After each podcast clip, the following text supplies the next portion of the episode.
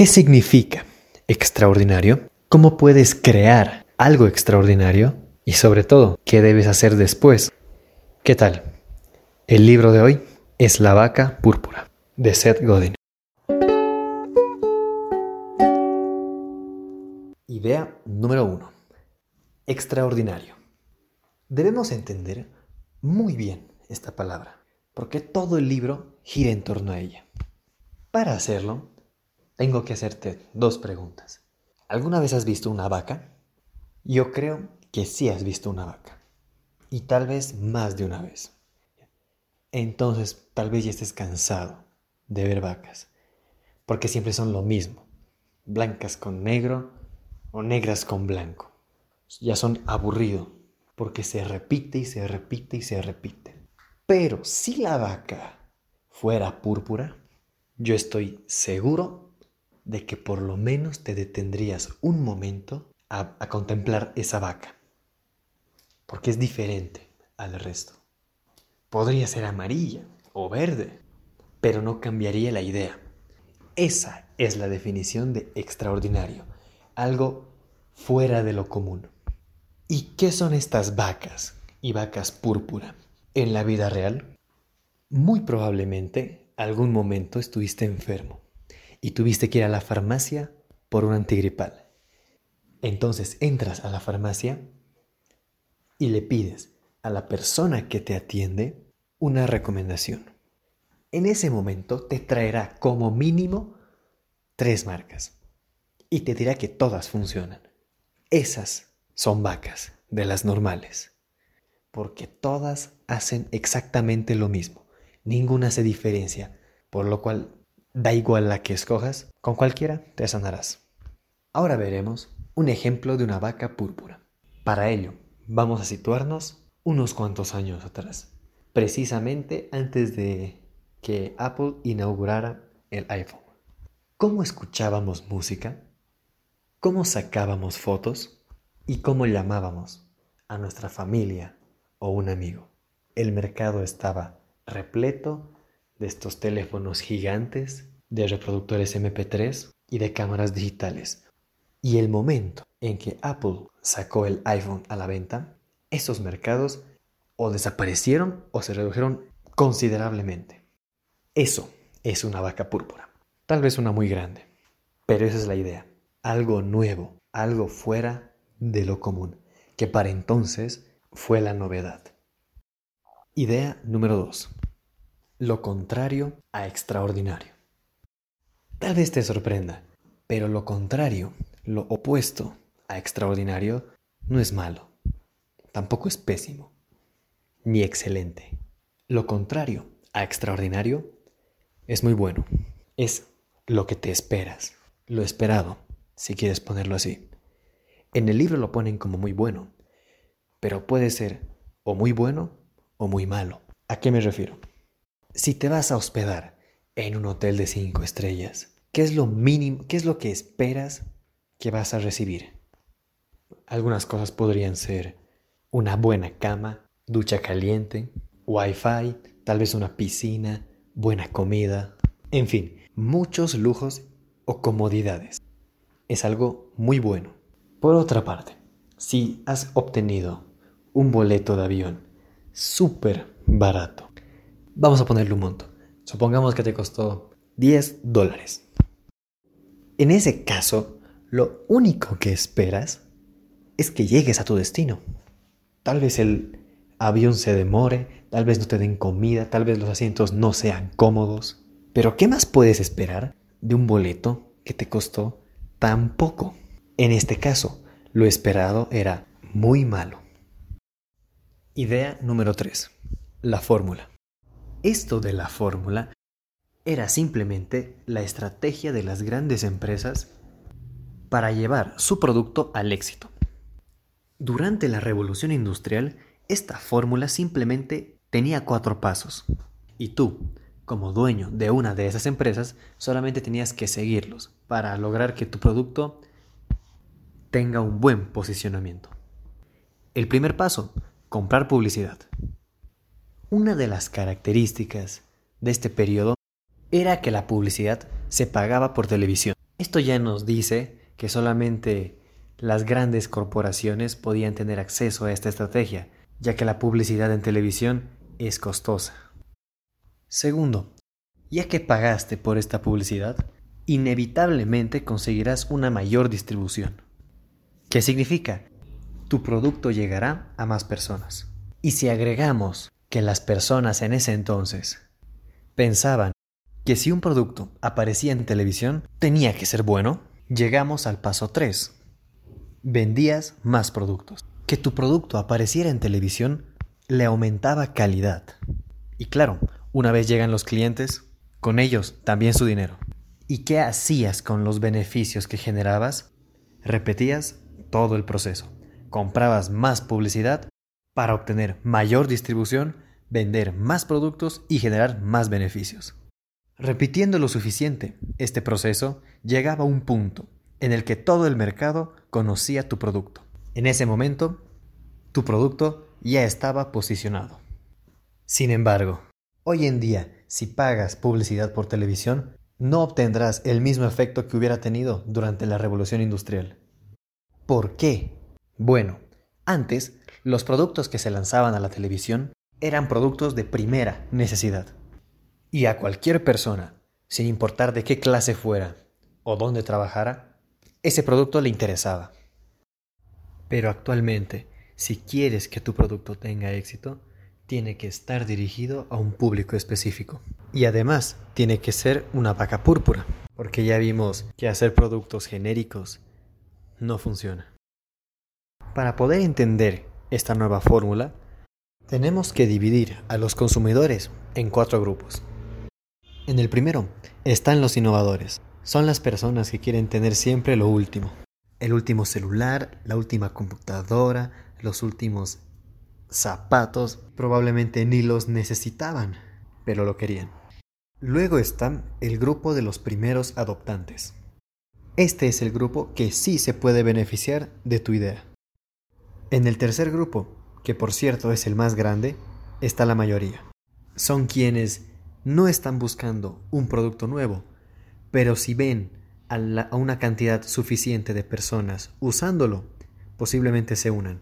Y el último grupo es el de los tradicionales. Son quienes todavía mantienen su Nokia cuando el resto del mundo ya está con un smartphone. No tenemos que olvidar que nuestro producto está dirigido a un grupo determinado de personas. No sería muy buena idea dirigirnos a un grupo de personas dentro de los tradicionales. Tenemos que enfocarnos en el grupo de personas que estaría dispuesto a escucharnos e incluso hasta comprar un producto nuevo. En otras palabras, tenemos que enfocarnos en el grupo de los primeros adoptantes y los innovadores. Si nuestro producto es lo suficientemente extraordinario y tenemos suerte, nuestro producto se expandirá al resto de los consumidores. Idea número 4. Crear una vaca. Ahora que ya sabemos lo que es extraordinario, lo contrario a extraordinario y la fórmula que tenemos que usar ahora, es momento de crear nuestra vaca. Púrpura, por supuesto. Y posiblemente creas que es el paso más difícil, porque crear algo extraordinario no es fácil. Pero así como te sientes ahora, se han sentido muchísimas personas antes de lanzar su producto extraordinario. Y estaban en la misma situación que tú. No sabían qué hacer o cómo hacerlo. Y cuando lo tenían, posiblemente se preguntaron si a alguien le gustaría. Es por eso que en esta idea quiero darte algunos consejos, que no son míos, son del libro. El primer consejo también es la idea número 5 y es lo difícil de ser púrpura. El miedo. Tenemos miedo de resaltar. Es ese miedo de intentar hacerlo y fallar el que nos impide hacerlo. Por eso es que no vemos muchas vacas púrpuras. Por eso es que son tan extraordinarias. No queremos resaltar. Y al menos en los negocios, eso es un problema. Porque no destacar es lo mismo que ser invisible. Y ya te adelanto, que ser extraordinario atrae críticas. Debes recordar que tu producto está dirigido a alguien, así que es de esperarse que a quienes no esté dirigido tu producto no les va a agradar. Acéptalo. En lugar de centrarte en esas personas a quienes no estás dirigiendo tu producto, enfócate en tus clientes, enfócate en quienes comprarán tu producto. Creemos que las críticas conducen al fracaso y las sentimos personales, como si la crítica fuese hacia nosotros, cuando en realidad la crítica es hacia la idea, no hacia ti. Y como Seth Godin nos dice, hoy en día la seguridad es un riesgo. ¿Quieres estar a salvo? Crea algo extraordinario. Idea número 6. Busca otra vaca.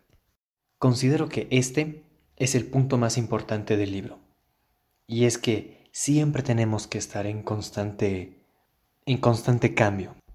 El mundo lo hace y si nosotros no estamos preparados para ese cambio, nos volveremos obsoletos. Cuando creamos algo extraordinario, usamos creatividad y cada persona es diferente, por lo cual cada persona puede ver un problema desde un punto de vista. Eso es lo que nos hace diferentes.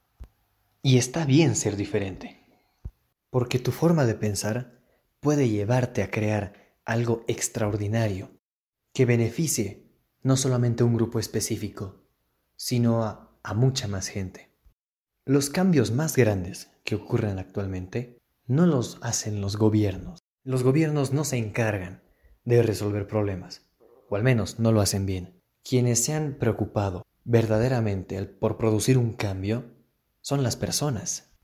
No fue un gobierno quien creó los teléfonos celulares, tampoco creó las redes sociales.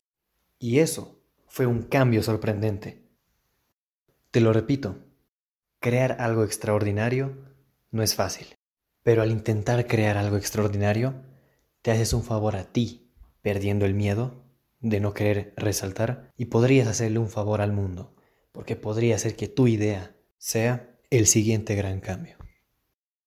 Idea número 7. El ciclo de la vaca. Una vez tengas tu vaca púrpura, aquí tienes cuatro pasos para sacarle todo el jugo y qué hacer con los beneficios. Primero, consigue los contactos de esas personas a las que les gustó tu vaca púrpura. Así mantendrás contacto con el público al que quieres llegar y podrás ofrecerle otras vacas púrpuras. Segundo, ayude a sus transmisores a expandir su producto. Para este punto, ayuda bastante que su idea sea fácil de transmitir. ¿Qué significa fácil de transmitir? ¿Qué es la torre inclinada de Pisa? Es exactamente lo que dice ser, una torre inclinada. Y ya está, con eso basta. Con eso la gente entiende y no hace falta más. Tercero, una vez que ya esté establecida tu vaca, crea variantes.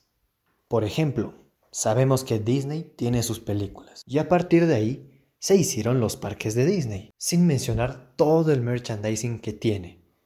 Entonces, crea un producto extraordinario y crea variantes para exprimirlo lo más que puedas. Por último, ¿qué hacer con los beneficios que generes? Reinviértelos. Esto es un proceso. Ser extraordinario no es una vez en la vida. Por supuesto que no tienes que ser extraordinario a cada rato. McDonald's se volvió aburrido actualmente, porque ya hay bastantes servicios de comida rápida. Pero en ese momento fue el primero en hacerlo. Y por eso, por ser extraordinario, muchas personas lo ven como el líder en la comida rápida. Pero ¿qué pasó, por ejemplo, con BlackBerry? En su tiempo, era la empresa líder en telefonía celular. Todo el mundo tenía un BlackBerry. Y obviamente generaba muchísimo dinero.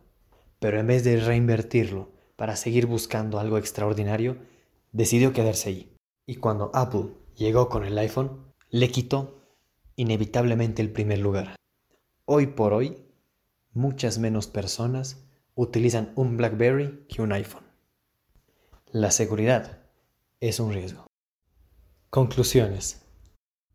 Bueno, creo que a lo que yo le pondría más énfasis de todo el libro sería a lo que nos dice Seth Godin con ser extraordinario. Porque sinceramente se está perdiendo eso. A comparación de los genios que había en el pasado, como Albert Einstein Isaac Newton, Galileo Galilei, un montón de pensadores, filósofos, y que las, las personas en ese momento tenían cinco, seis, siete más trabajos. Hacían de todo y llegaban a conclusiones que si bien en su tiempo no fueron aceptadas, de hecho fueron rechazadas, algunos fueron ejecutados por tener esas ideas, muchos años después, recién la sociedad pudo entender esas ideas y actualmente no tenemos esa clase de pensadores, es decir, que yo creo que nos hemos quedado en un punto que ya hemos dejado de investigar, hemos dejado de buscar, al menos como lo hacían en el pasado. Nos estamos volviendo bastante consumistas y obviamente no es culpa, bueno, en parte sí, pero es culpa de todos, ¿no? De estas empresas por hacernos desear sus productos, nosotros por caer en ellos y al final las ideas se pierden porque lo que nos traen estos aparatos usualmente son, son entretenimiento, como los celulares, las computadoras, los juegos, en, fin. Entonces, creo que no podemos dejar de ser extraordinarios nunca, porque en algún momento nos saldrán dificultades mucho peores. Es, muy probable, de hecho, que el mundo se acabe en algún punto. Y si no tenemos gente extraordinaria pensando en posibles soluciones para ese, esperemos que no cercano, evento, pues nos va a llegar, nos va a llegar sin estar preparados. Y no tenemos que dejar que nos sorprendan. Creo que yo me quedo con eso. Pero como acabamos de ver, cada persona tiene su idea. Por lo cual, a partir de ahora, en cada episodio, te voy a recordar que cada quien puede sacar su propio análisis. Y me encantaría que pudieras obtener este libro en formato digital o físico, no importa, pero que lo leas por tu cuenta y saques tus conclusiones. Hay cosas que yo no he dicho porque a mí no me impactaron tanto, pero eso no significa que no te tengan que impactar a ti. Esto de la lectura considero que se está perdiendo, al igual que lo de ser extraordinario. Por eso te invito a formar parte del grupo de Facebook. Así te mantendrás al tanto del próximo libro del que hablaremos. Te dejo el enlace en la descripción.